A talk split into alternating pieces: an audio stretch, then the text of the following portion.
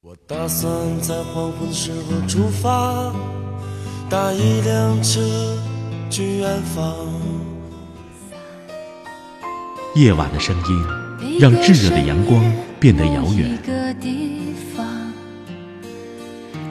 思绪却可以在蝉鸣和青草乡间荡漾。我来到你的城市。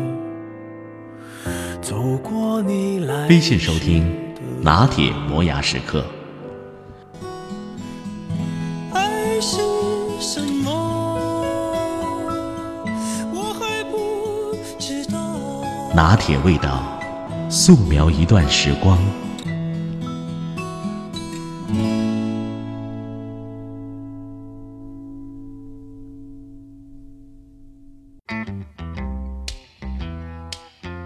最近我发现，越会休息的人越聪明，也越贵。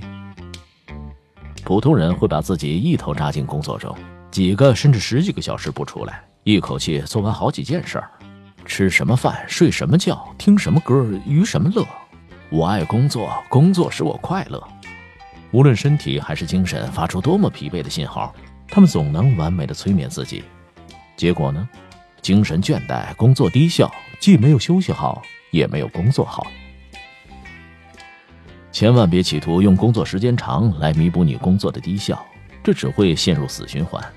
而聪明的人会在集中全部精力完成第一项工作以后，将自己从工作当中完全抽离，对，彻底忘掉工作，尽情的去玩、去嗨、去疯、去撒野，玩够了，爽翻了，再投入下一项工作。一个不懂休息的人，一定也不懂工作，就是这样。此刻，热爱玩命工作的你一定不高兴了。这凭什么？说好的笨鸟先飞呢？说好的勤能补拙呢？说好的努力就能成为富翁呢？很好，很好，要保持好这一腔愤满。我们一起理性的从心理学角度来分析一下原因。心理学家发现，一个人的注意力集中时间在六到十二分钟。刚开始投入工作的时候，效率很高。一个半小时以后会达到顶峰，然后就开始急剧下降。两个小时以后会跌至低谷。前几分钟你在积蓄力量，九十分钟以后你的精力条读完了，再怎么努力输出，那效率都约等于零。换句话说，在疲惫状态下，就算你意志再强大，强迫自己继续工作，也都是没有任何用处的。精力管理最忌讳直线式的工作方式。也就是一直工作，累到吐血也不停下。拜托，你的精力都已经枯竭了，那工作怎么会有效果呢？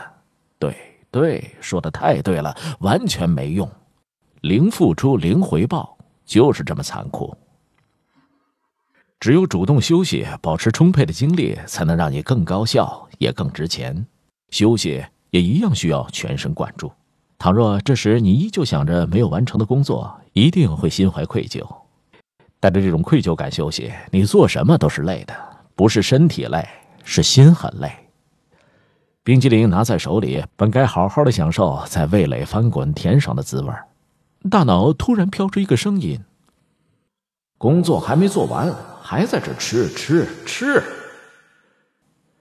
于是你开始有负担的吃冰激凌。刷微博，刷新了一条又一条，笑得前仰后合。大脑突然间飘出一个声音：“工作还没有做完，还在这刷刷刷。”于是你开始很紧张的刷微博，带着沉甸甸的负重感休息，实际上一秒钟也没有轻松过。休息时的负担和紧张感会给你造成一种压迫，那就是我这一刻在休息，但我下一刻要去工作。你会频繁地盯着钟表，纠结休息的时长，多休息一分是一分，于是就一拖再拖。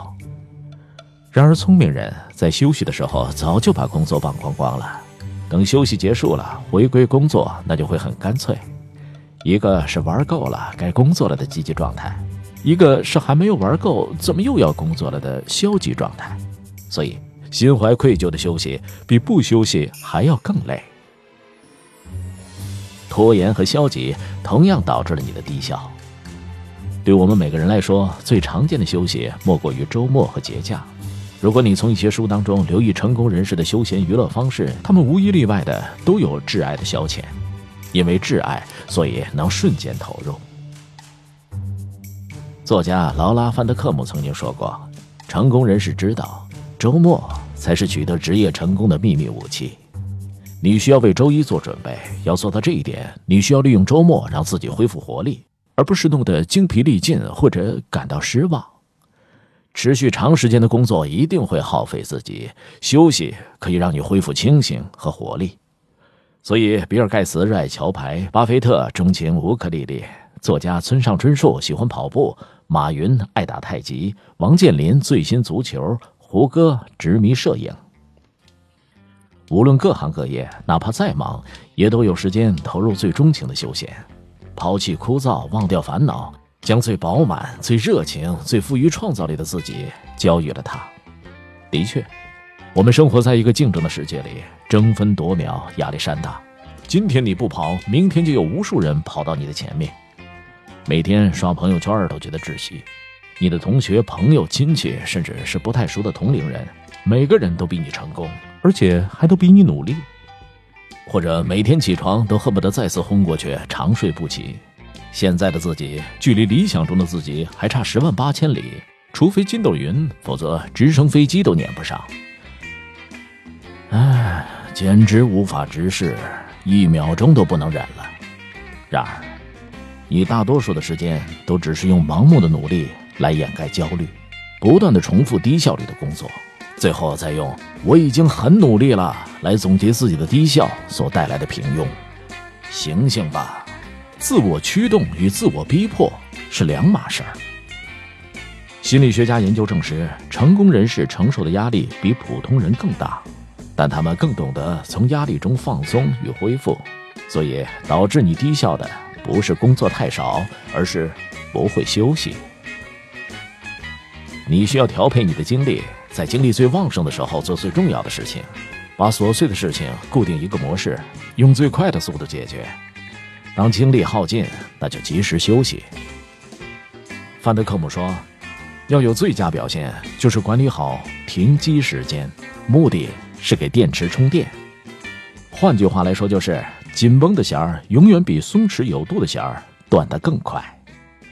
当别人精疲力尽也在跑的时候，也许你是时候考虑停一停，为接下来的奔跑积蓄力量了。”